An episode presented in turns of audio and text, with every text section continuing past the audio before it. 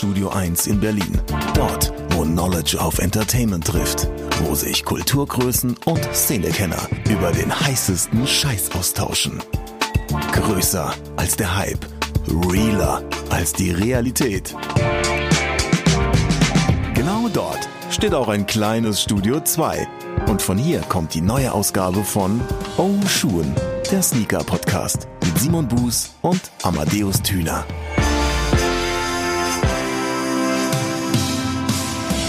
Guten Tag und herzlich willkommen nicht nur zur 69. Episode, nein, auch zur großen Weihnachtsepisode. Und mein Name ist Amadeus Thüner und auf der anderen Seite dieses Mikrofons oder beziehungsweise auf der anderen Seite und an seinem eigenen Mikrofon, wie gewohnt, der Mann mit dem Fable für graue New Balance, Simon Buß. Einen wunderschönen guten Tag.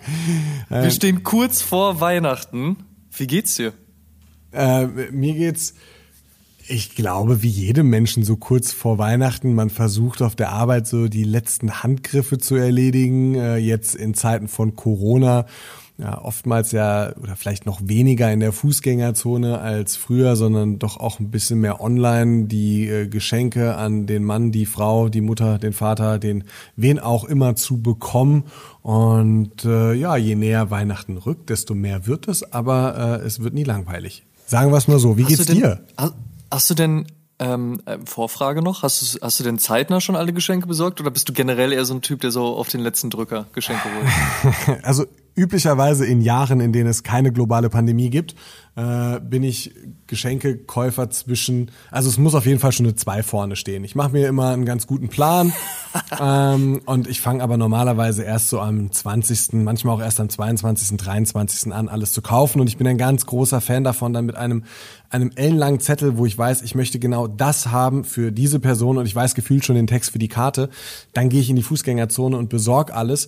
Ähm, das ist äh, ja in einem Jahr wie diesem leider nicht ganz so gut umsetzbar und deshalb, äh, ja, damit die Geschenke überhaupt noch ankommen, muss ich ein bisschen früher loslegen. Ich äh, habe mittlerweile fast alles beisammen ähm, und werde dann jetzt anfangen, das Ganze zu verschicken. Und das ist tatsächlich auch so ein bisschen, so ein bisschen das Ding, dass ich mir dieses Jahr sogar um die äh, Gesamt nicht nur Geschenke viele Gedanken gemacht habe, sondern vor allem auch um die Familie als solche. Für mich ist Weihnachten, ich bin ja, ich bin jetzt nicht sonderlich religiös oder spirituell, also das ist für mich jetzt kein großes kirchliches Happening und ähm, ähm, man könnte es auch an jedem anderen Tag im Jahr feiern. Es ist halt einfach eine Gelegenheit, mit der Familie zusammenzukommen. Und dazu gehören halt äh, kulturell irgendwie oder halt traditionell ein paar Geschenke auch. Dazu gehört aber vor allem auch gutes Essen, ein Glas Wein, vielleicht ein bestimmter Film oder sowas. Und ich ähm, habe mir dieses Jahr viele Gedanken gemacht, wie ich das mit der Familie denn so teilen kann, weil wir beschlossen haben, uns nicht zu treffen. Wir haben gesagt so, nee, ähm, wir haben keinen Bock auf noch eine dritte Corona-Welle äh, oder oder ja, meine Freundin und ich eben als Superspreader unterwegs zu sein und von Familie zu Familie zu fahren. Deshalb machen wir das Ganze über FaceTime beziehungsweise überhaupt so über über Videocall-Tools und ich habe mir dann überlegt, zum Beispiel kriegen meine Eltern, meine Schwester eine spezielle Flasche Wein, die wir äh, im letzten oder im vorletzten Jahr, äh, glaube also glaube sogar in beiden Jahren, ähm, zur Bescherung getrunken haben. Und dann sitzen wir dann abends da, FaceTime und zusammen und trinken alle das gleiche Glas Wein, so weißt du? Und, Schöne und da halt so besondere Momente zu schaffen. Das ist das, worüber ich mir gerade ein bisschen den Kopf noch zerbreche. Aber wie gesagt, schöne Idee auf jeden Fall, definitiv. Ja, wie machst du es denn? Wie, oder wie macht ihr es denn? Wir werden das ganz entspannt äh, zelebrieren, auf jeden Fall. Ähm, auch mit Telefonie und Videotelefonie dann aufstocken, sozusagen. Mhm. Und dann ist die Sache so auch vollkommen in Ordnung für uns, beziehungsweise für unsere Familien.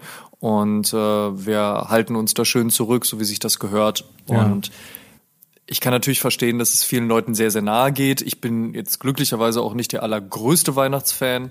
Ähm, also Wie jetzt, kann man das gar nicht so ich bin gar nicht so auf Grinch-Basis, also nicht falsch verstehen, aber es ist jetzt auch nicht so, dass ich äh, schon irgendwie drei Wochen vorher schon komplett Nüsse gehe. Ich denke, oh geil, jetzt passiert endlich Weihnachten und jetzt mhm. äh, so die Dinge, die halt eben so an Weihnachten stattfinden. Ich habe immer so einen kurzen Weihnachtsmoment, wo ich einfach so sehr, sehr selig auf dem Sofa sitze. Meist hatte das mit viel Essen zu tun auch und mich kurz einmal so über die Jahreszeit freue. Aber es ist jetzt auch nicht so, dass ich äh, unfassbar traurig darüber bin, ähm, dass gewisse Dinge vielleicht jetzt gerade auch nicht so möglich sind. Ich akzeptiere akzeptiere das und man macht das Beste daraus und ich hoffe, das tun die Leute da draußen auch. Und dann hoffe ich, dass wir schnell aus dieser ganzen doch sehr einschneidenden Situation rauskommen, auch wenn es höchstwahrscheinlich sogar noch ein bisschen länger dauern wird als ein, zwei Wochen. Aber vielleicht geht's dann ja doch schneller als 12, 13 Monate. Bleiben wir mal ganz kurz äh, bei deiner Sofasituation und äh, denken nicht an die vergangenen Jahre, sondern an dieses Jahr. Ich weiß, du hattest vor dir einen neuen Fernseher zu kaufen und ich meine, dann setzt man sich hey. ja ganz gerne aufs Sofa und äh, guckt sich einen schönen Film an, eine Serie, was auch immer, genießt einfach das Rumlümmeln. Hat das alles geklappt? Mann, Alter, das macht mich so sauer. Ganz ehrlich, dieses Thema macht mich so sauer. Falsches Thema? Pass auf, ich versuche das mal so in Worte zu fassen, beziehungsweise in kurzen Sätzen. In einem Podcast vielleicht also. ganz gut, das in Worte zu fassen. Kleine Randnotiz. nee, aber es macht mich so sauer, dass ich schwierig dass es sehr schwierig ist, es in Worte zu fassen. Also pass auf, ich habe mir irgendwie Mitte November schon in den Kopf gesetzt, dass ich aus diesem 58 Zoll Fernseher einen 70 Zoll Fernseher machen möchte, was an sich schon eigentlich recht stupide ist, weil erstens sitzen wir recht nah am Fernseher, also braucht es eigentlich gar nicht so was Großes und zweitens da steht eigentlich ein recht neuer Fernseher, aber ey, wie das manchmal so ist, ne? Das Herz will, was das Herz will. Auf jeden Fall habe ich ein sehr gutes Angebot gefunden, das war noch way before äh, hier Cyber Monday und und Black Friday und hast du nicht gesehen und ich bin sehr zufrieden mit Philips Fernseher. Ich finde, ähm, da ist das dran, was dran sein muss und für alles andere zahlt man eh extrem viel. Gut, ich hätte auch nichts gegen so ein Samsung Frame und ähnliches, aber dieses Angebot von Philips ist oder Angebote von Philips sind meist recht gut und ich bin sehr zufrieden und dachte, super, bestelle ich. Hab das bei Oronix gefunden und eigentlich ist das ja eine große Kette wie Mediamarkt, Saturn und wie sie nicht alle heißen und eigentlich habe ich mir da nicht viel bei gedacht. Also bei Oronix bestellt, hat ein bisschen gedauert, bis es da war, war aber auch noch in Ordnung. Ich wollte einen schwarzen Philips Fernseher, ich packte den Karton aus, es war ein silberner Philips Fernseher. Ich ja. natürlich erstmal sehr konsterniert, war so, mh, hm, schade, hat natürlich nicht geklappt. Dann versuchst du da jemanden zu erreichen und du kriegst niemanden, weder ans Telefon noch als Antwort auf äh, E-Mails noch sonst irgendwas. Also musste ich warten. Und ich guck mal gerade, ob ich es noch auf dem Telefon finde. Sekunde. Äh, sechs im Sinn. Ich glaube 76, ja 76 Anrufe müssten es gewesen sein, bis Fuck. ich irgendwann mal jemanden da am Telefon hatte. Dann war es natürlich sehr dieses so, ja, also ihr könnt den Fernseher behalten und wir geben euch 35 Euro. 35 Euro sind ungefähr, glaube ich, die Speditionskosten, die die bezahlen müssten. So habe ich mir dann so ausgerechnet oder so gedacht. So, nee, wenn dann halt auch richtig, tausch den mal um. So. Okay, wurde mir die Aussage getätigt, ja, äh, kriegen wir hin und ja, verstehen wir und äh, wir da super Auftrag hier 24 Stunden ist auf jeden Fall am Donnerstag da. Jetzt hatte ich dienstags angerufen, plus 24 Stunden ist bei mir mittwochs, habe aber auch noch gesagt, okay, komm, passt schon. 24 Stunden sind 100 pro auch gelogen, aber lassen wir sie mal im Glauben, dass es eine tolle Idee sei. Donnerstag passt schon. Okay. Am Donnerstag ruft mich die Spedition an. Herr Thüner, wir wollen einen Fernseher abholen. Ich so, ja, ja, und einen neuen bringen. Ach so, nee, nee, wir wollen nur einen abholen. Ich so, ja, super. Nee, wartet mal bitte, da kommt noch was.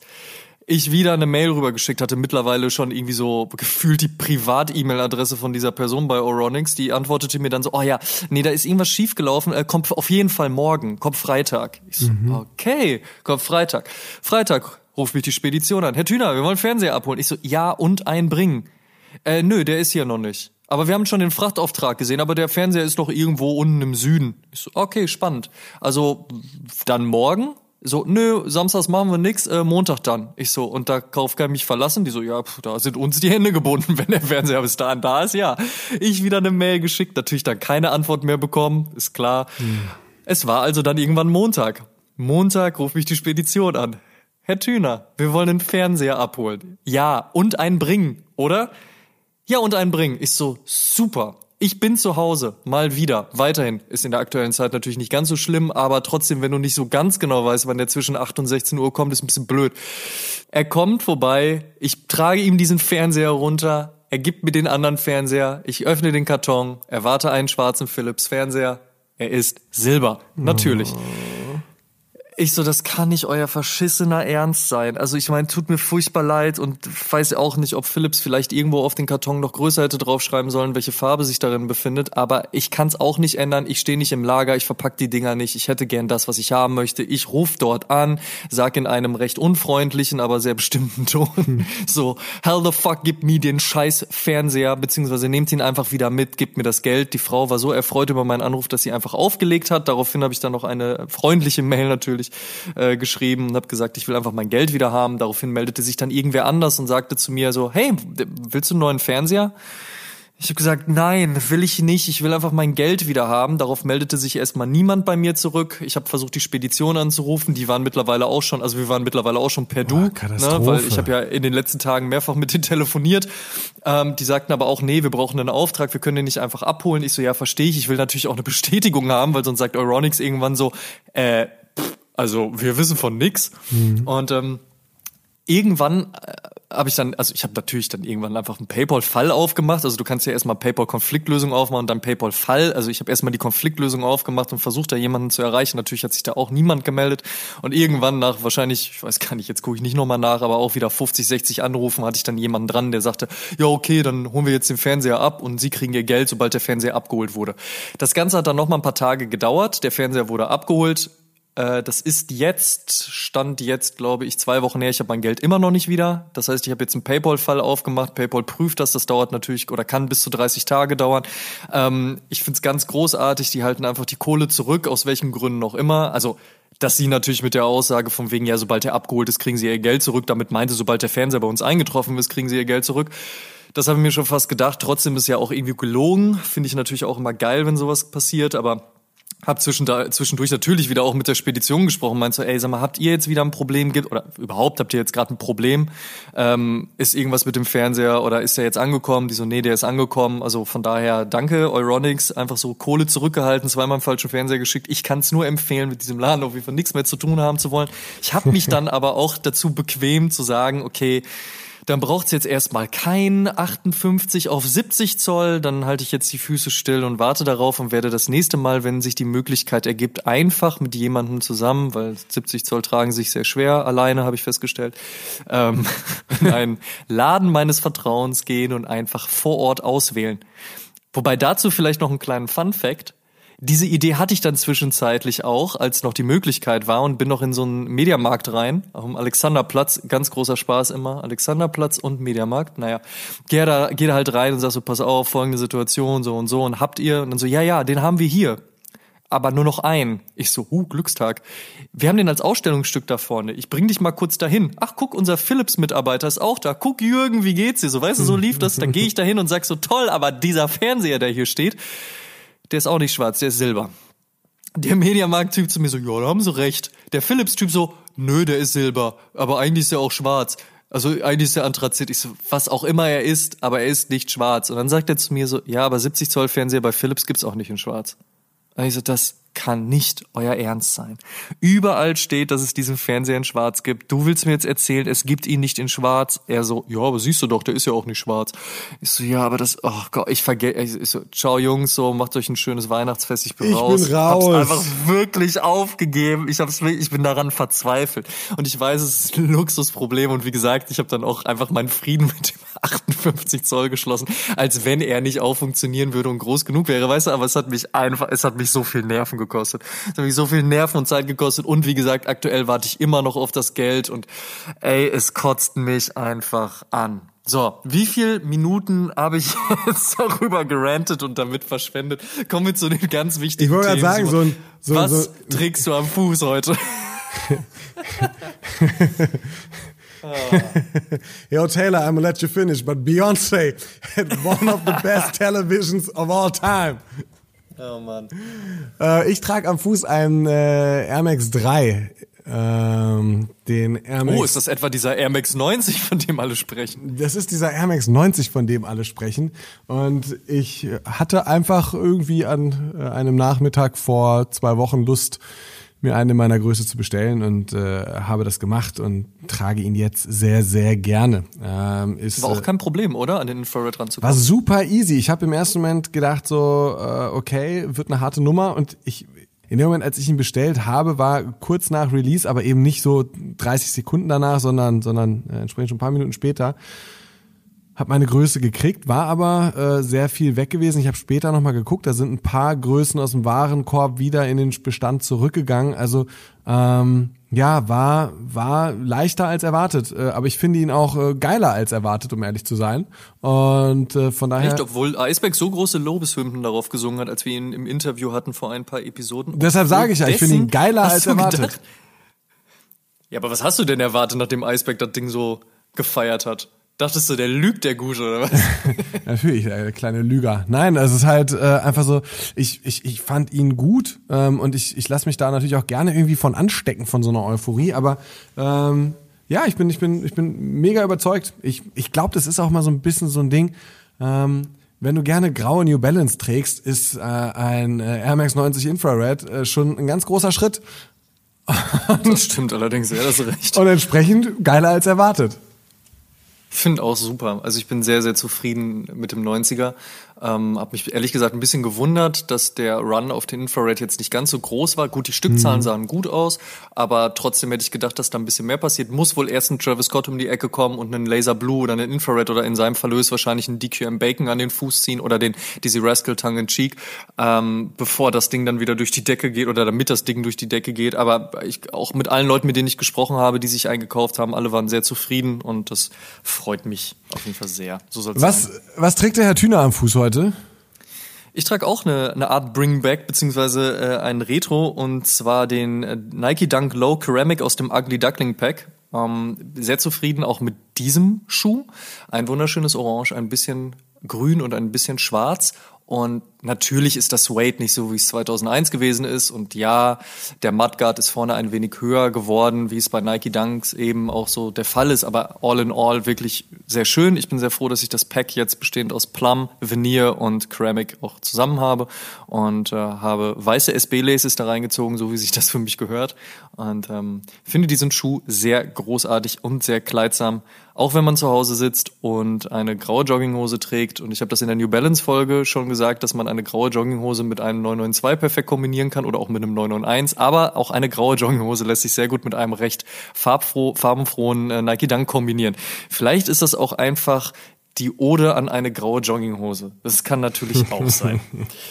Kommen wir ins Thema der 69. Episode, und zwar der Weihnachtsepisode. Und so wie wir das in den letzten Jahren auch gemacht haben, ist es in dieser Episode ja so, dass wir uns immer ein Thema schenken. Es ist ja. Weihnachten, da beschenkt man sich gegenseitig. Das heißt, du hast dir ein Thema überlegt, von dem ich gar keine Ahnung habe, dass du mir äh, später schenken wirst und auf das ich sehr gespannt bin. Und ich habe natürlich auch ein Thema mitgebracht, von du, dem du gar keine Ahnung hast. Das heißt, es kann über äh, Nike Dunks bis hin zu New Balance. Na, okay, ich spoiler, es geht nicht um New Balance. Aber es könnte von bis gehen. Und du hast keine Ahnung.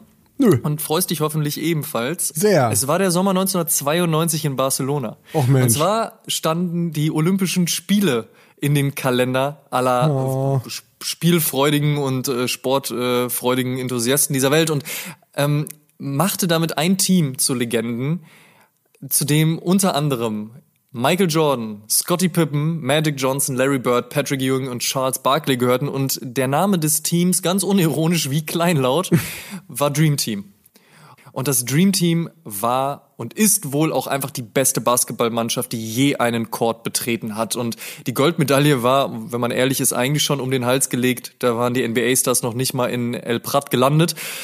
Doch jetzt geht's gar nicht zwangsläufig um das Basketballteam per se, sondern eher um das, was die einzelnen Akteure an den Füßen trugen. Wir hatten da Charles Barkley mit dem Air Force 180, wir hatten Larry Bird mit dem Bird, wir hatten Ewing mit dem Ewing, Karl Malone hatte äh, LA Gear an den Füßen und Michael Jordan natürlich den legendären Air Jordan 7. Alle Sneaker waren in den amerikanischen, US-amerikanischen Landesfarben weiß, blau und rot gehalten, also auch so Special Editions Geschichten. Und du, Simon, hast eins mal gesagt, dass Olympia 92 für dich ein sehr einschneidendes Erlebnis war, weil du auch in dem Moment festgestellt hast, dass dass Sneaker nicht eben nur einfach Turnschuhe sind, die man anzieht, wenn man halt Sport machen möchte, sondern die einen ganz, ganz anderen Stellenwert hatten. Also für dich eben ein ganz besonderes Jahr.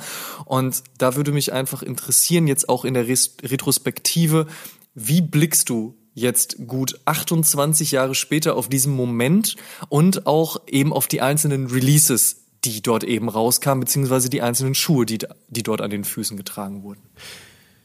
Erstmal vielen, vielen Dank für dieses schöne Thema. Ich freue mich wirklich wie ein kleines Schnitzel in der Pfanne. So diese Erinnerung an das Dream Team von 92.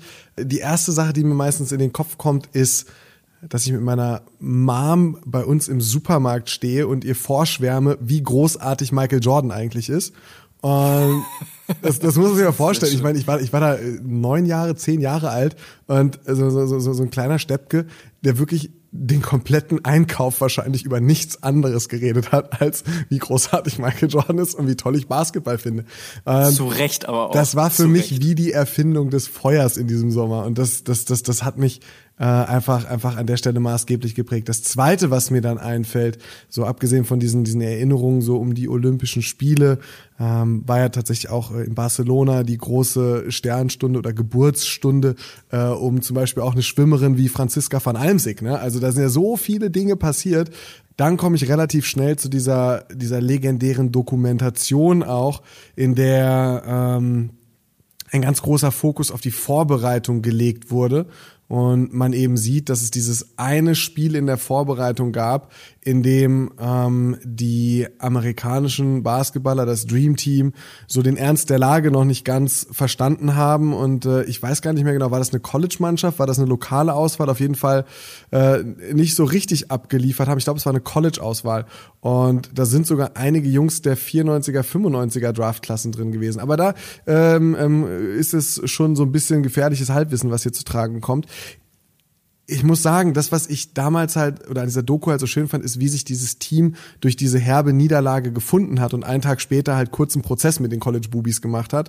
Und ähm, dann ein John Stockton ins Erzählen kommt und davon erzählt, wie das so in Barcelona eigentlich war. Und immer, wenn Charles Barclay abends rausgegangen ist, hat man das daran gemerkt, dass vor dem Hotel eine Menschenmasse angefangen hat zu kreischen und ungefähr zwei, drei Stunden später, wenn Charles Barclay nach zwei, drei Sangria wieder zurück ins Hotel gekommen ist, alle wieder gekrischen haben wenn er dann vors Hotel gegangen ist, hat keiner gekrischen. Ihn hat niemand erkannt auf den Ramblas in Barcelona, nirgendwo. Er konnte sich einfach da bewegen, frei bewegen. Er hatte sein, sein Dream Team Outfit angehabt und die Leute haben trotzdem gesagt, so entschuldigen Sie bitte, junger Mann, könnten Sie ein Foto von mir und meiner Familie machen, während keiner Fotos von ihm machen wollte. Und das fand ich, fand ich halt einfach super witzig. So, ähm, der, sagen wir mal, so eher der Buchhalter unter den Dream Team Mitspielern, so ähm, ähm, nichts gegen Buchhalter, aber er hatte so diesen Charme und John Stockton hat einen ähm, Schuh getragen. Ich weiß gerade noch nicht mal, welchen er gespielt hat. Das müsste ich ehrlicherweise jetzt googeln. Ich weiß nur, dass er einfach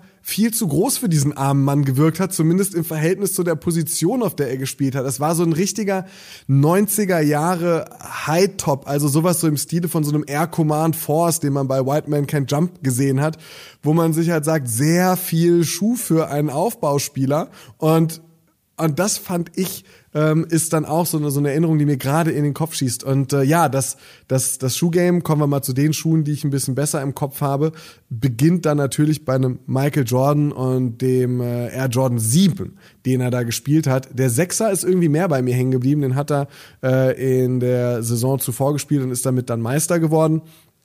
Ähm, den Siebener den Siebener in diesem, in diesem schönen Navy-Blau, den roten Akzenten auf der Sohle und eigentlich der Hauptfarbe weiß äh, und auf der Seite ähm, ähm, im Knöchelbereich tauchen dann die Farben nochmal auf. Das ist, das ist für mich so, das passt irgendwie alles zusammen. Ich habe Michael Jordan, ich glaube, ich habe, ich habe bei Olympia nichts mehr beobachtet als Michael Jordan. Und, und, und, und das, das, das ist halt so ein Zusammenspiel. Und da ist das, was du eben gesagt hast, entstanden. Ich weiß jetzt gar nicht, du hast eben gesagt, du hast ganz schön lange über den Fernseher philosophiert. Ich glaube, ich habe jetzt mindestens genauso lange über das Dream Team und John Stockton gesprochen. Aber hey. Das ist aber auch in Ordnung. Das ist, das ist mein Weihnachtsgeschenk. Ich darf damit machen, was ich möchte. Und ähm, ja, Michael Jordans Shoegame war für mich, war für mich ganz, ganz, ganz weit oben, ähm, war aber für mich unerreichbar. Also äh, ich, äh, ich hab diesen Schuh niemals besessen. Es war auch nicht so, dass ich einfach sagen konnte, Mensch Mutter, lass mal nächste Woche in die Stadt fahren. Ich äh, muss diesen äh, Schuh von Michael Jordan haben. Ne? Also das war, das war ganz weit weg und das war halt auch einfach nur ein Traum. Bei mir war es dann eher so, dass ich, dass ich äh, Takedown-Varianten äh, bekommen habe oder Schuhe, die vielleicht einen Christian Leitner oder sowas gespielt hätte beim beim 92er Basketballturnier in Barcelona.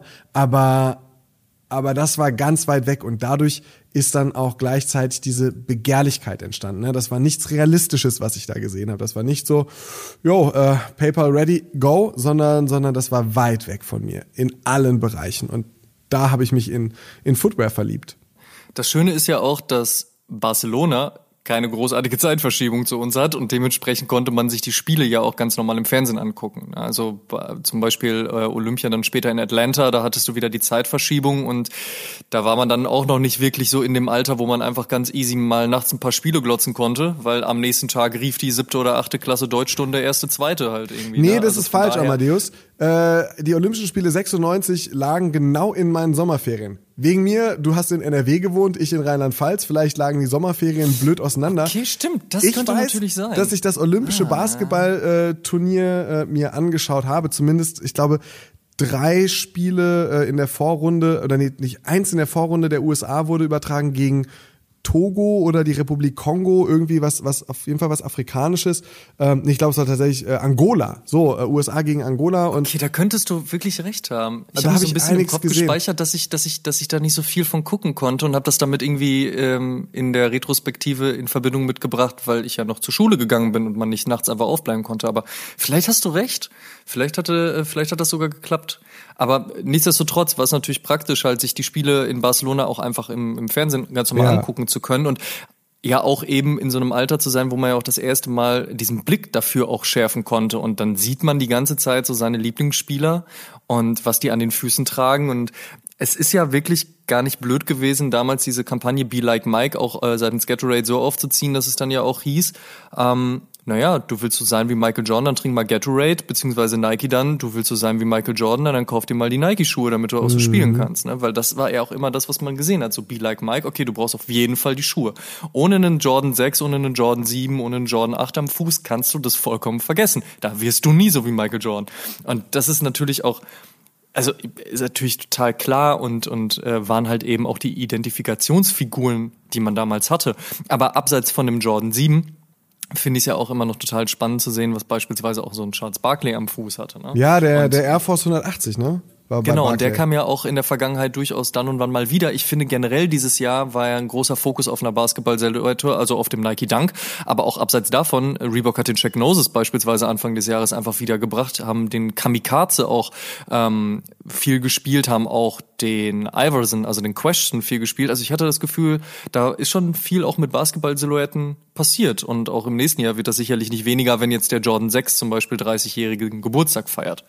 Guck mal, das, was ich so interessant finde an den 92er Olympischen Spielen, wenn wir über Footwear sprechen, ist ja, dass wenn ich mich jetzt an die vergangenen Olympischen Spiele erinnere oder wenn wir jetzt einfach auch nur in die NBA gucken, ist es eigentlich so ein Spiel, das sich hauptsächlich um Nike Basketball beziehungsweise das Jordan Brand dreht. Dann kommt Adidas ins Spiel und dann vielleicht noch so Puma Hoops und, und auch New Balance Basketball. Aber das sind dann halt schon so, also wirklich ähnlich wie auch äh, im, im Lifestyle-Sneaker-Game. Es gibt so die äh, ein, zwei großen und der Rest versucht sich dann so, soll gar nicht verächtlich klingen, aber eben entsprechend auch die restlichen Krümel vom Kuchen aufzuteilen. 1992 ähm, du hast eben schon angesprochen, ne? also, also unterschiedlichste Silhouetten, die da gespielt werden. Jordan spielt einen Jordan 7, Charles Barkley spielt äh, Nike Basketball. Dann haben wir aber auch Larry und Magic, die Converse spielen. Ähm, dann haben wir Clyde Drexler, der glaube ich nie irgendwie ein großes Sneaker-Game am Start hatte. Ähm, dann, äh, dann, dann, dann wechselt das so durch. Ne? Da sind LA Gear, hast du gerade gesagt, bei Carl Malone. Da sind Schuhe und Marken dabei, die das Ganze zu was recht buntem machen, selbst wenn sich alle darauf committen, einen Schuh in der Hauptfarbe weiß und dann mit äh, dunkelblauen und roten Akzenten zu besetzen, um irgendwie diese amerikanische Flagge darzustellen.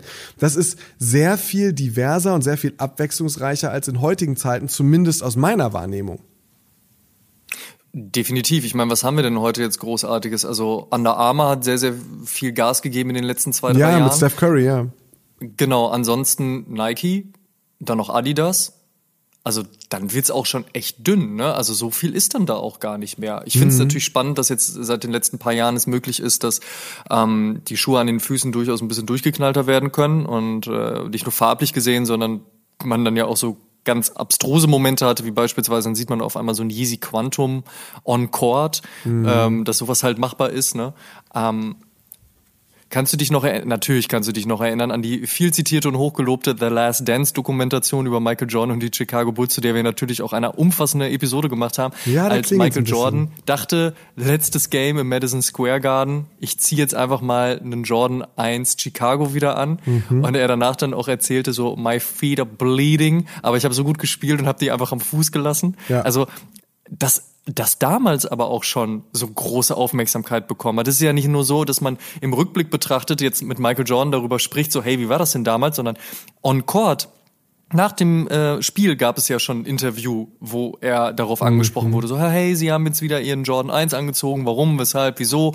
Naja, ich dachte, das wird jetzt hier mein letztes Spiel oder könnte mein letztes Spiel im Madison Square Garden sein, war immer mein Lieblingsschauplatz, deswegen wollte ich jetzt was ganz Besonderes machen. So, dass man da halt schon den Fokus drauf gelegt hat und gucken konnte. Und ich meine, heutzutage, ich meine, wenn die Spieler durch, durch den Tunnel gehen, das ist ja, das ist ja, ist ja eine Modenschau. Ja, also da wird ja sofort halt spätestens von irgendwelchen Internetseiten und Instagram-Accounts wird ja sofort aufgegriffen, was hat LeBron James heute getragen, was hat äh, Curry Ewing getragen, was hat, weiß ich nicht, Kevin Durant getragen, der jetzt äh, endlich wieder zurück ist und spielen kann. Ich bin schon sehr gespannt.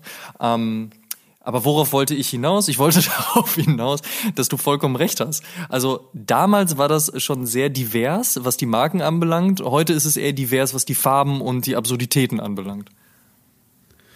Ja, äh, da hast du, da hast du vollkommen recht. Ähm, es wird, es wird irgendwie immer mehr ein, äh, ein, ein Schaulaufen vor dem Spiel und oftmals eben nicht auf dem Court beziehungsweise eher absurd. Ich erinnere mich auch noch als äh, äh, Nick Young äh, den äh, Yeezy 750 äh, auf dem Court getragen hatte ähm, und gespielt hat, was man ja auch erstmal so so machen muss, ne? Und ähm, ja, das ist schon, das ist eine andere Zeit. Das kann man, glaube ich, einfach so sagen. Da hat sich äh, viel entwickelt, was das betrifft. Aber auch äh, im Jahr 1992 war man sich seiner Werbeverträge schon sehr bewusst. Und so hat Michael Jordan dann am Ende bei der Siegerehrung äh, eine US-Flagge nicht aus patriotischen Gründen über die Schulter geworfen, sondern um das Reebok-Logo auf seinem Trainingsanzug zu verdecken, damit So ein äh, Fuchs, die. Damen und Herren bei Nike auch äh, zufrieden sind und glücklich äh, und so, dass da halt kein Cross-Branding entstehen könnte auf seiner Brust. Das muss man sich auch vorstellen. Michael Jordan mit dem Reebok-Logo. Das, puh. Von allen Schuhen, die Michael Jordan in seinen Jahren gespielt hat, welchen würdest du abseits vom Jordan 7 Olympic noch rauspicken, wo du sagst, die bedeuten mir echt viel, die fand ich immer extrem gut? Wenn wir, ähm, eigentlich ist es bei mir so Jordan 1 klar, Jordan 6, einer meiner Favorites. Ähm, der Black Infrared ist halt eine, eine absolute Legende, der Siebener, äh, ganz safe. Dann wird's, dann wird's langsam dünner. Klar, der 11er Jordan ist ein schöner Schuh. Äh, Im Concorde Colorway, der 12er Taxi, ganz großartig. Ähm, dann hört's langsam auf. Ich bin nicht so der 3er, 4er, 5er Typ. Ich mag die Silhouetten. Ich sehe auf der Arbeit, auf dem Gang täglich Kollegen mit diesen Schuhen in, in, in unterschiedlichsten Colorways und denke immer so, Mann, das sind so schöne Schuhe, ich kann sie einfach nicht tragen. Ich finde sie, selbst bei einem Sechser äh, ist mein Fuß noch, noch sehr klobig, obwohl der im Vergleich zu den anderen Schuhen ein bisschen schlanker wird. Ich habe mich letztens mal so ein bisschen wieder in den Zweier Jordan verguckt, äh, den ich von der Silhouette her halt auch eigentlich total unterschätzt finde. Der kommt viel zu selten.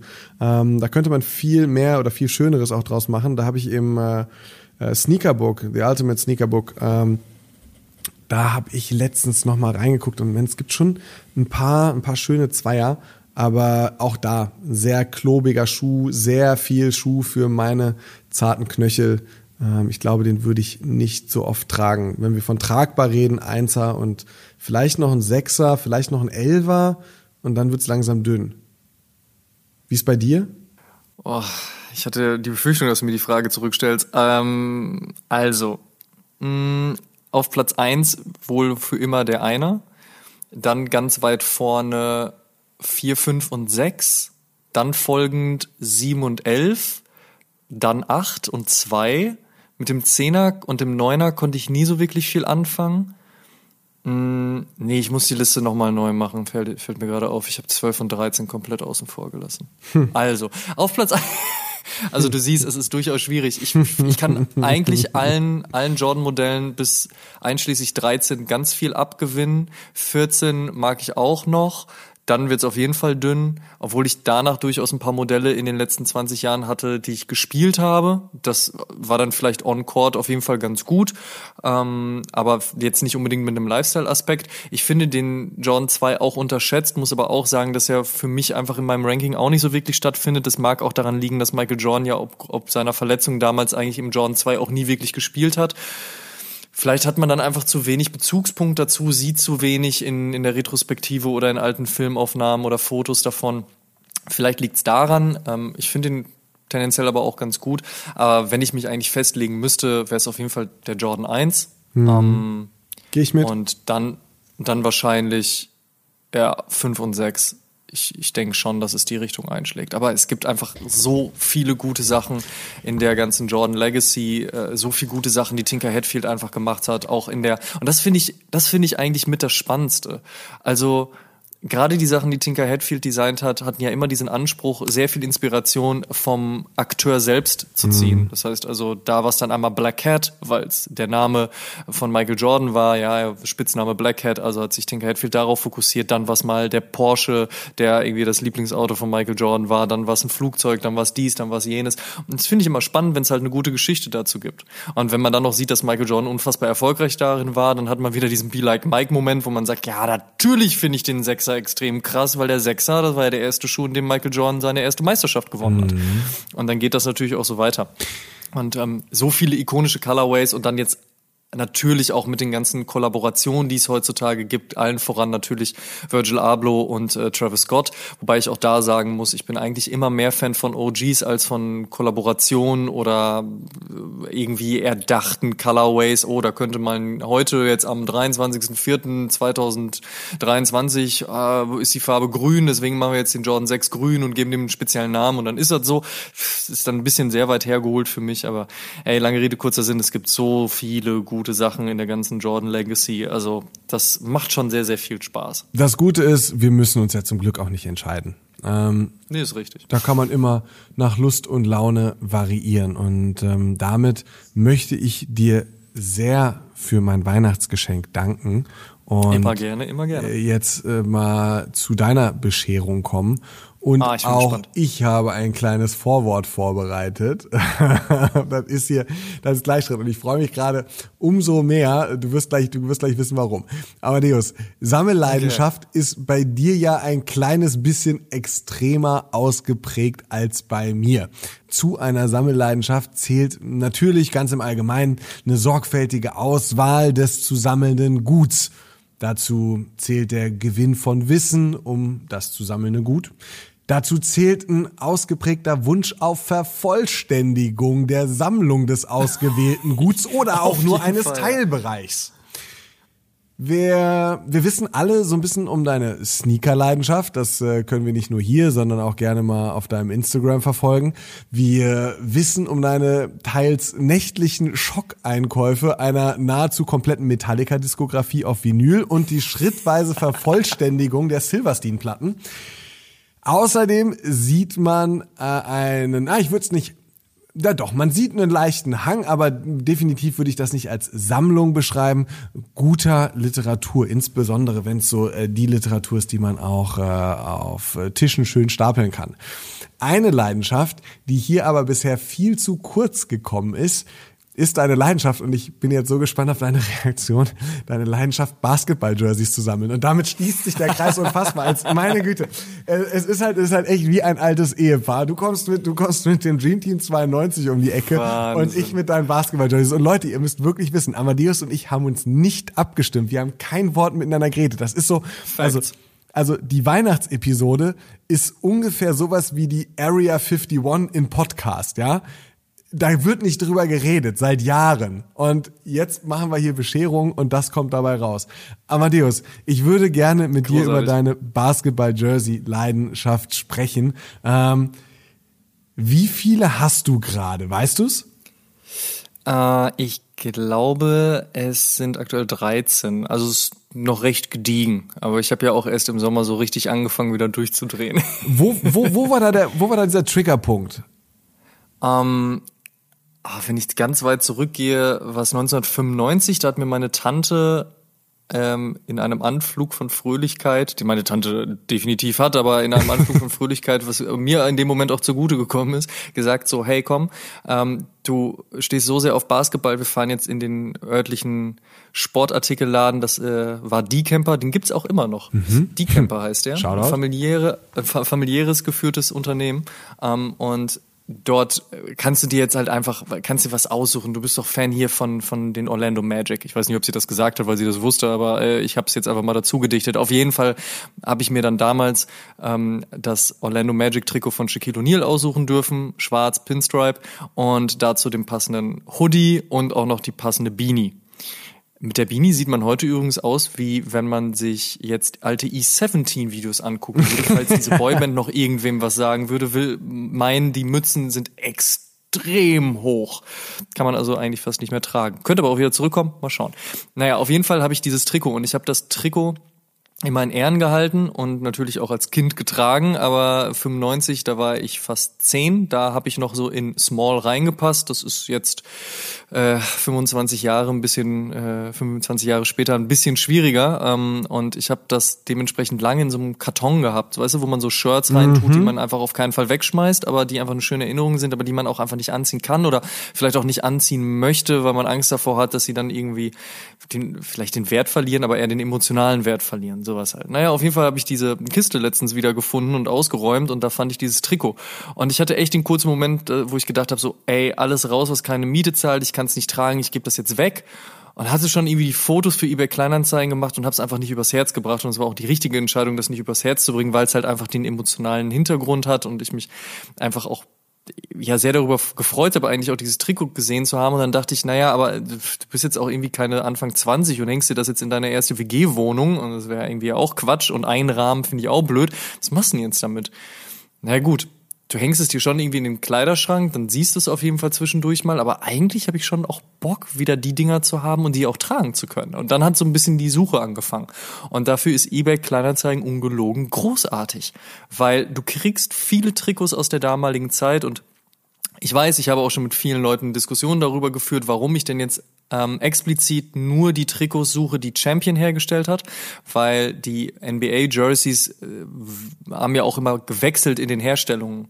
Das heißt also, mal hat Nike die Sachen produziert, mal hat Adidas die Trikots produziert, mal was Champion, mal was zum Teil Nike und zum anderen Teil Champion und so weiter und so fort. Aber äh, für mich war 95 war halt einfach ein Champion-Trikot und ich kenne die Dinger so mit dem kleinen Champion-Logo und unten mit der Naht und so weiter. Also das ist äh, für mich der Nostalgiefaktor und deswegen mussten es auf jeden Fall Champion-Trikots sein und dann habe ich mich auf die Suche begeben und du bekommst einige durchaus günstig. Manchmal muss ein bisschen tiefer in die Tasche greifen und ja, es gibt viele Leute, die halt eben mit dem Tod von Kobe Bryant, Rest in Peace, ähm, auch ihre, ihren Reibach machen wollen, traurigerweise. Und natürlich sind solche Trikots wie beispielsweise auch von einem Vince Carter, der dann seine letzte Saison gespielt hat, auch ein bisschen teurer geworden und so. Aber es geht schon ganz gut. Und dann hat's mich irgendwie gepackt. Und gerade auch in so einem Jahr, wo einem durchaus dann und wann mal ein bisschen langweiliger ist und man mehr Zeit auf dem Sofa verbringt und auf sein Telefon glotzt, äh, hat das dann halt so ein bisschen Früchte getragen. Und ich habe dann äh, ja, ich glaube 13 sind es jetzt, also insgesamt äh, einige Trikots gekauft, einiges Geld auf den Tisch gelegt und ein paar sehr, sehr schöne Perlen daraus geholt und äh, freue mich jedes Mal. Meine Freundin fragt mich auch immer, ob ich denn die dann auch bald mal anziehen würde. Das Weiß ich ehrlich gesagt noch nicht so ganz genau. So wie früher halt, weißt du, so mit Hoodie und darüber das Jersey. Das war ja natürlich der heiße Scheiß auch bei uns früher. Ob ich das machen werde, weiß ich noch nicht so ganz. Äh, aber so dann und wann, weiß ich, ich finde es irgendwie ganz geil. Und ähm, es ist aber tatsächlich eher so dieser Nostalgiefaktor, dieses auch irgendwie besitzen wollen.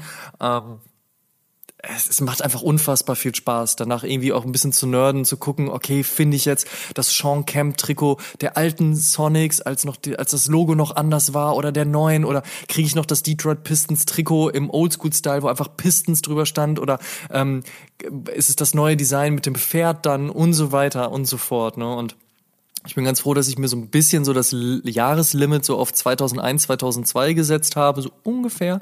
Aber wie gesagt, da gibt es einfach sehr, sehr viel. Ich bin noch lange nicht fertig, bei weitem noch nicht fertig. Vor allen Dingen, wenn man bedenkt, es gibt ja Home-Trikots, es gibt Away-Trikots, es gibt Alternative-Trikots. Dann gibt es teilweise auch so limitierte Trikots, die es nur eine Saison lang gab, wie beispielsweise bei den Lakers, wo das, das Trikot hauptfarbig weiß war, aber dann an den Seiten halt eben äh, gelb. Die haben das nur eine Saison lang gespielt, habe ich mir ähm, glücklicherweise das Kobe Kobe Bryant Trikot holen können. Also solche Sachen gibt es natürlich auch. Dann gibt's natürlich den, den, Wechsel, wenn man jetzt nur auf die Namen gehen möchte, so hole ich mir jetzt ein Dennis Rodman-Trikot halt bei den Detroit Pistons und dann noch bei den Chicago Bulls, hole ich mir tatsächlich noch ein Washington Wizards-Trikot von Michael Jordan oder nicht. Ne? Also solche Sachen gibt's ja auch. Also wie gesagt, ich bin bei weitem und noch lange nicht fertig. Da wird noch viel Geld bei eBay Kleinanzeigen bezahlt werden. Aber es macht einfach unfassbar viel Spaß. Das äh, hört man da gerade raus. Es ist äh, witzig, was du erzählst. Ich habe ähm, noch im Sommer, als ich umgezogen bin, eigentlich einen ähnlichen Move gemacht. Ich bin in den Keller gegangen, habe äh, für den Umzug ein bisschen, ein bisschen zusammengepackt und auf einmal einen Karton geöffnet, wo alte Klamotten drin waren und wollte mal durchgucken mit dem ähnlichen Gedanken wie du, hey, wer keine Miete zahlt, fliegt raus und habe in dieser Kiste ein Jersey von Latrell Sprewell gefunden von 1900 99 müsste das sein, als er bei den New York Knicks gespielt hat. Er war ja bei den Golden mhm. State Warriors, ist da ja rausgeflogen, weil er seinem Trainer an die Kehle gegangen ist und mhm. ist dann legendärer den, Moment. Ja, absolut, absolut und ähm, ist dann zu den New York Knicks gewechselt und das Jersey habe ich mir dann besorgt. Hab in der gleichen Kiste, äh, in der Größe S auch, äh, das äh, 23er Jersey äh, von Michael Jordan gefunden. Das habe ich 1906, 95 oder 96 gekauft. Ähm, ein Jersey habe ich vermisst und nicht gefunden. Das ist die Nummer 8 müsste das gewesen sein, die Scotty Pippen bei den 96er Olympischen Spielen gespielt hat. Äh, und ich habe ah, lustig, das habe ich mir tatsächlich im Sommer gekauft auch. Nice, weil genau ich hab, das. Ja. Das habe ich nicht gefunden, das müsste ich auch noch irgendwo im Keller liegen haben. Und äh, das letzte Trikot, was ich auch nicht gefunden habe leider, ist ähm, das Trikot von Allen Iverson von den Georgetown Hoosiers. Ähm, oh, schön. Mhm. Und das wäre dann so die, die Jerseys, die ich unten liegen habe. Und als ich das dann gesehen habe, habe ich auch dieses Champion-Logo entdeckt, von dem du gesprochen hast, das für mich einfach das gelernte, das früh gelernte traditionelle äh, Ausrüsterlogo der NBA ist. Äh, du hast genau, gesagt. Genau, das ist es. Ja. Dann, dann kommt halt, dann kommt halt äh, Nike, dann kommt auch Adidas, die sich da dann irgendwie über die Jahre dann mal abgewechselt haben. Aber eigentlich ist es auch für mich Champion. Und wenn man dann mal guckt und man sieht auf einmal, hey, hier gibt's noch mal eine 45 von Jordan oder sonst irgendwas und sieht dann Mitchell and Ness, also solche Lizenznehmer, die Repliken herstellen dürfen bin ich ganz bei dir. Irgendwie äh, nichts gegen eure Repliken und auch nichts gegen Nike und Adidas Jersey, aber irgendwie für mich ist es auch immer noch ähm, immer noch Champion. Ähm, es ist ja so, dass äh, es bei solchen Sammlungen, analog zu einer Sneaker-Sammlung, zu einer Münzsammlung, zu einer Briefmarkensammlung, was weiß ich nicht, ähm, immer auch so ein bisschen um die Ermittlung von Werten geht. Ähm, mhm. Also wie viel ist zum Beispiel ein Einser Jordan von Travis Scott äh, ungetragen wert und wie viel, wenn er so acht von zehn hat. So wirkliche acht von zehn, nicht die, ähm, ja, ja, bestimmt acht von zehn und es ist eine vier von zehn. Genauso ist es ja bei den Jerseys. Also wie viel ist zum Beispiel eine, eine Chicago Bulls Jersey mit der Nummer 45 von 95 wert, wenn es original mhm, verpackt ist? Durchaus, ja. Und wie viel zum Beispiel, wenn es lange getragen ist? Woher hast du dein Wissen dazu, dass du jetzt bei eBay Kleinanzeigen äh, rumsurfst und einfach sagen kannst, ja okay, das ist mir das wert. Also ganz ehrlich, ich bin einfach mit meinem ganz subjektiven ähm, Gusto daran gegangen. Ich habe gesagt, was ist mir das Trikot ganz persönlich wert? Was will ich dafür ausgeben? Und dann ähm, recherchiere ich so ein bisschen, aber dann passt das für mich. Ich glaube, da draußen gibt es sicherlich noch ein paar ganz geile Foren. Also ich habe so ein, zwei Reddit-Einträge ähm, schon entdeckt und wo, mhm. wo, man sich so ein bisschen reinnörden kann. Ich glaube, da gibt es sicherlich noch viel mehr da draußen. Und ich freue mich da auch schon sehr darauf, solche Dinge zu entdecken. Ich glaube aber trotzdem nicht, dass ich mich darüber ärgern werde, dass ich für das eine Trikot so Summe X und für das andere Trikot Summe Y bezahlt habe, weil am Ende des Tages geht's ja darum, so was ist mir die Nummer wert und ich achte mhm. darauf, dass es immer meine Größe ist. Ich achte darauf, dass die Trikots in gutem Zustand haben und äh, auch auf jeden Fall tragbar sind und nicht auseinanderfallen und äh, jetzt nicht plötzlich irgendwie da eine Naht offen ist und da noch irgendwie ein Brandfleck drin ist oder sonstiges. Ähm, von daher, äh, da lege ich schon viel Wert drauf. Aber du hast vollkommen recht, also man nerdet sich da definitiv rein. Man fängt auch natürlich an, sich so ewige Listen zu erstellen. Ich habe zum Beispiel bei eBay Kleinanzeigen, ich habe gerade mal reingeguckt, da kannst du ja so geile Suchaufträge einstellen, dann kriegst du ja auch eine Info, wenn was Neues reingeht. Ne? Ich habe da jetzt gerade noch Dominic Wilkins drin, Gary Payton, Clyde Drexler, Kevin Garnett. Ich brauche noch ein paar mehr Shaq-Trikots, davon habe ich erst zwei. Ähm, Grant Hill brauche ich auch noch ein weiteres. Ray Allen auf jeden Fall. Penny Iverson fehlen mir auch noch ein paar Trikots habe ich das Alternative-Trikot äh, von den Orlando Magic. Da brauche ich noch die in Anführungsstrichen normalen, also Home and Away. Ähm, Dennis Rodman muss ich noch ein bisschen was holen, da sind mir die Preise aber gerade zu hoch äh, Vince Carter, Charles Barkley, also ähm, und Tracy McGrady. Also da passiert auf jeden Fall noch einiges und das sind, da ist die, also da ist die Fahnenstange beziehungsweise das Ende der Fahnenstange ist ja auf keinen Fall erreicht. Wenn ich darüber nachdenke, dass ich letztens erstmal ein Chris Webber Trikot von den Washington Bullets gekauft habe, obwohl mhm. Chris Webber so gar nicht auf meiner Liste stand, aber dann plötzlich war ich so, ah ja, Moment mal, Chris Webber, das hätte, oh, da, oh gut die Szene und oh Mensch krass. Und das Problem ist auch, wenn man sich so wie ich zwischendurch auch einfach auf YouTube alte All-Star Games anguckt, dann ähm, kommt dann durchaus der ein oder andere Spieler wieder zurück ins Gedächtnis und dann schaut man halt eben und dann war so, oh, da verkauft jemand äh, ein Chris Webber Trikot, oh, und der verkauft auch ein Patrick Ewing Trikot.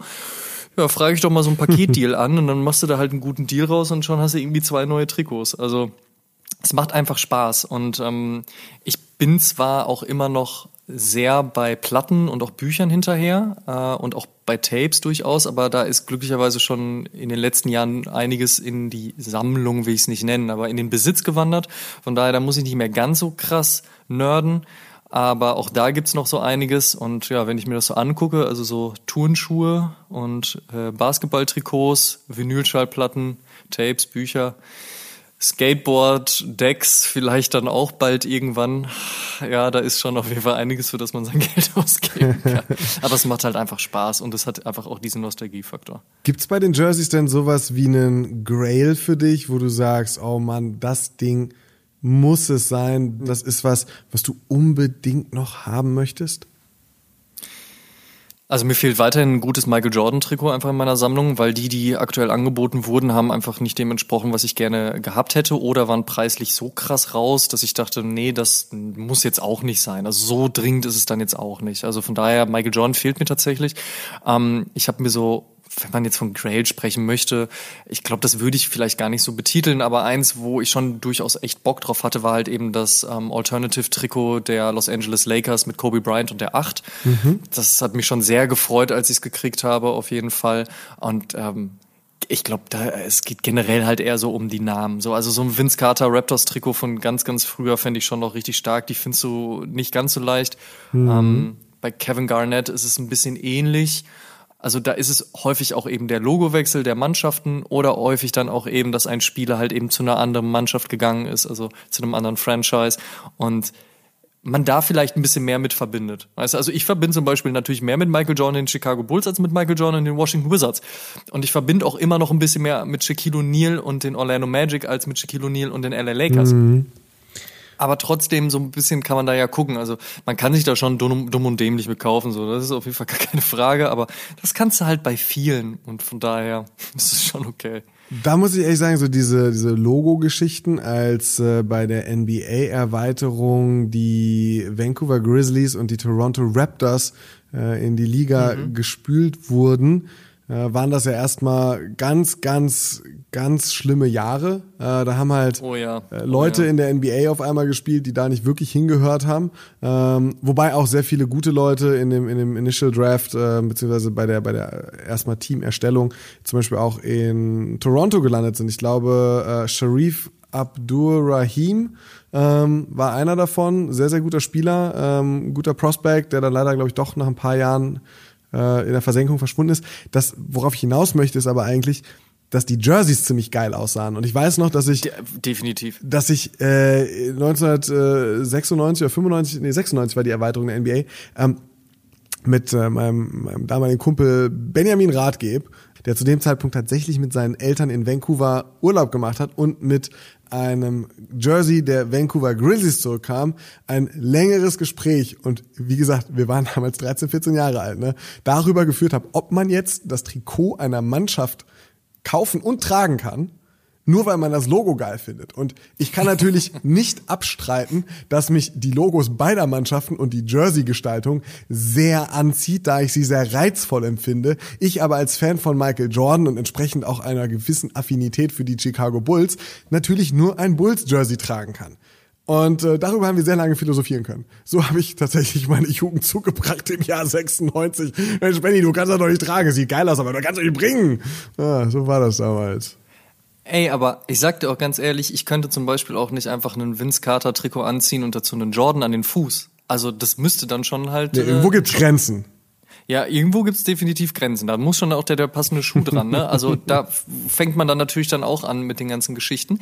Also so Mismatches gehen natürlich auch nicht klar. Da muss man vorsichtig sein. Und dann darüber hinaus, also ich meine, ich habe mir auch vor einigen Jahren zum Beispiel eine ganz alte Charlotte Hornet Starterjacke gekauft. Mhm. Die Dinger sind ja auch der Wahnsinn. Ich meine, damit könntest du noch weitermachen, wenn du noch die ganzen ähm, Aufwärm-Jogginganzüge holst und weiß ich nicht was, Shooting-Shirts und sonstiges. Also oder Caps beispielsweise. Ja. Also ich bin ganz froh, dass mir, dass ich nicht mehr so viel Starter Caps trage, aber wenn ich das dann noch machen würde, also Snapbacks, pff, Feierabend. Oh Mann, ähm, aber das wird auf jeden Fall ein never-ending Thema werden. Ähm, sieh mich im Sommer in Throwback-Jerseys auf dem Court ballen. Das war sehr Moneyboy-esque jetzt gerade, habe ich festgestellt. Aber wird auf jeden Fall ein großer Spaß. Vielen lieben Dank, Simon, für dieses Thema. Es hat auf jeden Fall sehr viel Spaß gemacht, darüber zu sprechen. Ähm, und äh, wie gesagt, das wird nicht mal, das wird definitiv nicht das letzte Mal gewesen sein. Mm, bevor wir jetzt aber noch äh, zu ein, zwei anderen Themen kommen, unter anderem zu natürlich der obligatorischen Weihnachtsverlosung, die wir ja immer in unseren yes. Weihnachtsepisoden haben, würde mich noch ein Thema interessieren, weil ja. wie gesagt, wir sind wir sind kurz vor Weihnachten und ähm, Covid-19 hin oder her. Fakt ist einfach, man bewegt sich mit seinem Arsch sowieso auf Sofa, isst viel und glotzt Fernsehen oder Netflix oder vielleicht sogar DVDs. Die ein oder andere noch VHS oder macht sonst irgendwie was, aber Filme finde ich gehören halt immer zu Weihnachten dazu. Und ich muss auch sagen, vielleicht liegt's am Alter und der Sozialisierung, aber ich find's auch gar nicht so verkehrt, dann beispielsweise um 20:15 Uhr Sat 1 einzuschalten und Kevin allein zu Hause zu gucken, obwohl man den auch irgendwie streamen könnte und wahrscheinlich habe ich den auch sogar noch irgendwo auf DVD rumfliegen. Aber was sind denn für dich so die Klassiker der Filmografie in Bezug auf Weihnachten? Ja, es gibt eigentlich eine recht vollständige und abschließende Liste äh, von Weihnachtsfilmen, die ich sehr mag. Ganz oben. Okay, ich bin gespannt. Ich bin gespannt, ob die sich mit meiner überschneidet. Leg los. Ganz oben, easy, äh, du hast den Namen schon gesagt, Kevin allein zu Hause. Für mich auch Kevin allein Natürlich. in New York. Beide Teile gehören einfach zum Standardrepertoire einer guten Weihnachtszeit, beziehungsweise Vorweihnachtszeit. Ähm, für mich mit die besten Weihnachtsfilme, die es überhaupt gibt, äh, Stirb langsam, aber eigentlich nur Teil 1 und 2. Bei Teil 3 ja, mit äh, Samuel L. Jackson dann auch dabei und auch äh, die späteren Teile ist es ähnlich wie mit Indiana Jones. So, es ist so bei Indiana Jones die ersten drei Teile und danach wird's schlecht.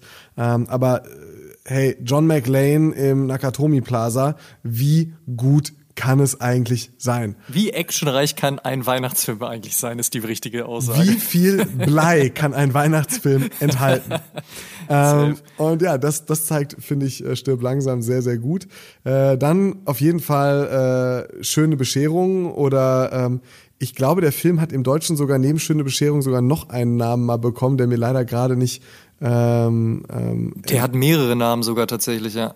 Ne, und also Aber du sprichst, sprichst vom legendären Film, wo die Griswolds Weihnachten feiern, ne? Ganz genau. Und die Familie Griswold ist dieses äh, National Lampoon. Äh, es gibt mehrere Filme, äh, in der Chevy Chase mit seiner äh, Familie äh, teilweise auf Europareise geht, teilweise in den USA Urlaub versucht zu machen. Es ist immer ein unfassbar großartiger Slapstick-Humor. Und diese Familie feiert nun also Weihnachten zusammen. Und äh, das ist ganz großartig zu sehen es gibt noch ein Follow-up zu diesem Film, ähm, ein, äh, ein, ein, ein Sequel, nennt sich, glaube ich, Vacation und zeigt dann äh, den späteren Wunsch von äh, Rusty Griswold, auch äh, mit seiner Familie auf einen Familienurlaub, auf einen Roadtrip zu gehen. Rusty wird da dann von Ed Helms gespielt, den man aus den Hangover-Filmen äh, kennen könnte. Auch ganz großartig. Jetzt wird's ein bisschen Romantic Comedy-esque, aber auch äh, äh, sehr, sehr weihnachtlich. Ist so ein bisschen Liebe braucht keine Ferien und Love Actually sind so zwei äh, Filme, die muss man Definitiv auch definitiv safe safe gucken. Ganz, ganz großartig. Und ähm, dann noch die ja, jetzt fange ich langsam an zu Simpsons haben auch äh, eine sehr schöne Weihnachtsfolge. Und dann hört es eigentlich bei mir auf, also so, äh, auch auf Futurama, die äh, erste Staffel Weihnachtsepisode mit dem Weihnachtsmann Roboter, ähm, großartig. Aber, aber ja, dann hört es bei mir langsam aber sicher auf. Fehlt dir was? Oder äh, du hast ja gefragt, du überprüfst mal, fragen wir andersrum, äh, ist Übereinstimmung vorhanden? Definitiv, ich kann überall einen Haken hintermachen. Yes. Und würde vielleicht noch ergänzen, was aber irgendwie weniger mit Weihnachten zu tun hat, aber viel mehr mit der Zeit, die man dann hat, um sowas zu machen. Man kann einfach mal wieder so einen Lost-Marathon machen.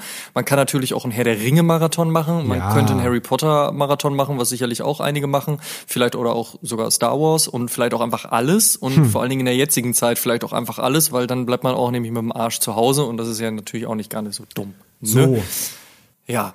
Und ähm, jetzt haben wir natürlich wie angekündigt und wie schon bekannt natürlich auch unsere große Weihnachtsverlosung. Und wir lassen es uns ja auch nicht nehmen, uns, und das will ich einfach jetzt mal kurz so uneigennützig und unegoistisch und, und, und unübertrieben äh, mal sagen, es nicht nehmen, jedes Jahr einen draufzusetzen. Wir haben in diesem Jahr ganze sieben Gewinne mitgebracht und äh, an dieser Stelle großen Shoutout an alle Brands, die mitgemacht haben und uns auch in diesem Jahr wieder unterstützt haben. Piu, Aber was piu, heißt piu, uns unterstützt haben? Im Endeffekt ja euch eigentlich etwas zugutekommen lassen werden. Und ich äh, liste kurz auf, was es denn in dieser wunderbaren Weihnachtsverlosung zu gewinnen gibt. Als da wären, und zwar ein großes Ben Jerry's Package, bestehend aus zehn ich sag immer Eimern, also auf jeden Fall richtig gut was von Ben Jerry's. Dann gibt es dreimal ein Fritz Cola Weihnachtsüberraschungspaket. Äh, die äh, Jungs und Mädels von Fritz Cola lassen sich da definitiv nicht lumpen und schicken da auf jeden Fall einiges rüber. Da ist ja auch ein großes Sortiment bestehenderweise. Ebenfalls äh, für äh, den fröhlichen Geschmack gibt es ein großes Warsteiner Package bestehend aus zehn Kisten ihres aktuellen Geschmackswahnsinns namens Warsteiner Winter, passend zur Zeit. Außerdem frisch aus Düsseldorf rübergeflogen, dann ein A Few Goods Package bestehend aus Sweater, Longsleeve und T-Shirt. Und zu guter Letzt gibt es ein StockX Gutschein im Wert von 500 Euro. Das bedeutet sieben Gewinne und dementsprechend auch ganze sieben Gewinner oder Gewinnerinnen wird es geben. Und das Zufallsprinzip entscheidet dann natürlich, wer welchen Gewinn erhält. Wie ihr an der großen Weihnachtsverlosung teilnehmen könnt, das ist ganz einfach.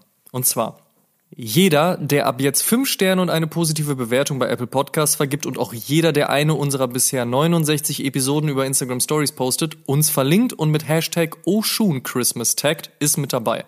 Sucht euch eine Episode aus, vielleicht die hier, vielleicht eure Lieblingsepisode und denkt daran, bei der Apple Podcast Review euren Instagram-Handle anzugeben, damit wir euch zuordnen können. Die Verlosung läuft von jetzt an bis zum 31.12.2020 um 12.31 Uhr. Findige Menschen werden herausfinden, warum es 12.31 Uhr ist. Und danach werden wir die Gewinner und Gewinnerinnen via Instagram kontaktieren. Eure Daten sind natürlich safe und werden nur für die Umsetzung der Verlosung erhoben. Eine Barauszahlung des Gewinns ist nicht möglich. Mitmachen kann jeder, der älter als 18 Jahre ist. Der Rechtsweg ist ausgeschlossen. Ihr kennt den Spaß. Viel Glück. Oh ja, richtig, richtig viel Glück. Und ähm, als ob das nicht schon wäre, passieren hier einfach noch sehr viel mehr gute Dinge. Ähm, es ist die Weihnachtsepisode und ähm, zum Ende und im Rahmen dieser Weihnachtsepisode ein noch ganz wichtiger Aufruf von uns. Äh, supportet einfach einander. Ähm, dabei geht's nicht nur um das nächste Raffle, den nächsten Retail-Deal. Ich spreche jetzt hier von den Menschen, die nicht den neuesten SB-Dunk-Release haben, sondern die auf der Straße und unter härtesten Bedingungen leben. Gerade in dieser aktuellen schweren Zeit der Corona-Pandemie ist es für diese Menschen schwieriger denn je zu überleben. Aus diesem Grund haben unsere Freunde und Freundinnen der Berliner Organisation One Warm Winter, über die wir tatsächlich auch schon einige Male hier gesprochen haben und mit denen wir auch schon das ein oder andere Mal zusammengearbeitet haben, eine hilfreiche Website veröffentlicht. Auf onewarmwinter-4-steps.org findet ihr wer könnte drauf kommen, vier einfache Schritte, äh, wie ihr Obdachlosen in diesen Zeiten helfen könnt. Denn Isolation und mangelnde Zwischenmenschlichkeit erfahren Obdachlose nicht erst seit es Corona gibt. Für sie ist Social Distancing schon lange ein Teil ihres Alltags und der ist jetzt schwieriger denn je. Dadurch sind in diesem Winter noch mehr obdachlose Menschen auf sich alleine gestellt und laut One Warm Winter sind in Deutschland Schätzungen zufolge etwa 30.000 Menschen gerade obdachlos. 25 Prozent sind Frauen und äh, für sie ist der Alltag auf der Straße besonders schwer, denn sie sind da häufig Übergriffen ausgesetzt. Pro Jahr landen außerdem rund 2500 Kinder und Jugendliche ab 12 Jahren auf der Straße. Was hier helfen kann, sind eben diese vier einfachen Schritte, die jeder von uns befolgen kann. Ansprechen und einfach mal freundlich und menschlich nachfragen, ob man helfen kann. Eine Notfallnummer anrufen, falls die Person Hilfe braucht. Speichert euch die Notfallnummern einfach mal ins Telefon ein. In vielen Städten gibt es auch sogenannte Kältebusse, die helfen können. Selber helfen ist auch eine Möglichkeit. Aktuell werden viele Ehrenamtliche gesucht. One Warm Winter bietet euch auf der Seite Möglichkeiten, mit den Organisationen in eurer Gegend in Kontakt zu treten und was Gutes zu tun. Und zu guter Letzt kann man natürlich auch spenden. Das geht in Form von Sachspenden wie warmer Kleidung, Schlafsäcken, Sneakern, genauso wie mit einer Geldspende. Jeder Euro kann hier helfen. Checkt daher auf jeden Fall One Warm Winter minus 4 steps.org und sprecht auch mit euren lokalen Institutionen und auch äh, euren Local Sneaker Stores. Oftmals bieten diese ja auch nochmal super Aktionen an, die man easy unterstützen kann. One Warm Winter hat zum Beispiel diese Woche Charity Hoodies gemeinsam mit Overkill gedroppt. Helft euch gegenseitig und denkt aneinander. Show some love und äh, apropos Show some love. Vielen Dank, dass ihr bei der 69. Episode mit dabei wart. Ihr könnt natürlich alle Episoden wie gewohnt kostenlos auf Spotify, Apple Podcasts, Deezer, Amazon Music, Audible, Google Podcasts, Podtail, Podigy und bei allen anderen Streamingdiensten hören und wir würden uns sehr freuen, wenn ihr Oshun dort abonniert, wo ihr Podcast am liebsten hört. Schaut auch auf Facebook und Instagram.com slash Oshun Podcast vorbei und interagiert mit uns und der Community. Downloadet auf jeden Fall auch die kostenlose Deadstock App von unserem Kumpel Christopher und seid immer über jeden Drop direkt informiert. Den Link dazu haben wir euch wie immer in unsere Linksammlung gepackt. Und an dieser Stelle auch ein großes Shoutout an Name Snicks von Ego Trips, der nach dem großartigen Cover der 50. Episode auch das Cover für diese Episode umgesetzt hat. Sehr freuen wir uns auch über 5 Sterne und eine positive Bewertung bei Apple Podcasts. Über 250 positive Bewertungen hat Oshun schon und eine Rezension würden wir hier gerne wieder mit euch teilen. Schuligen-Chris schrieb zuletzt, bester Sneaker-Podcast im Game, mega sympathisch und immer am Zahn der Zeit mit aktuellen Themen. Vielen Dank. Tut uns einen Gefallen und supportet den Podcast und erzählt mindestens einem Freund oder einer Freundin, die sich für Sneaker und Streetwear interessiert von uns. Show some love. Dankeschön. Bleibt gesund. Habt eine schöne und erholsame Festtagszeit. Wir freuen uns auf das neue Jahr. Wir freuen uns auf die nächste Episode, wenn es denn dann heißt, was war das Beste, was das Jahr 2020 gesehen hat? Und zwar im Rahmen von Sneaker und Streetwear. Eine frohe und besinnliche Zeit euch und kommt gut ins neue Jahr. Bis dahin. Macht's gut. Schöne Feiertage euch. Macht's gut. Tschüss.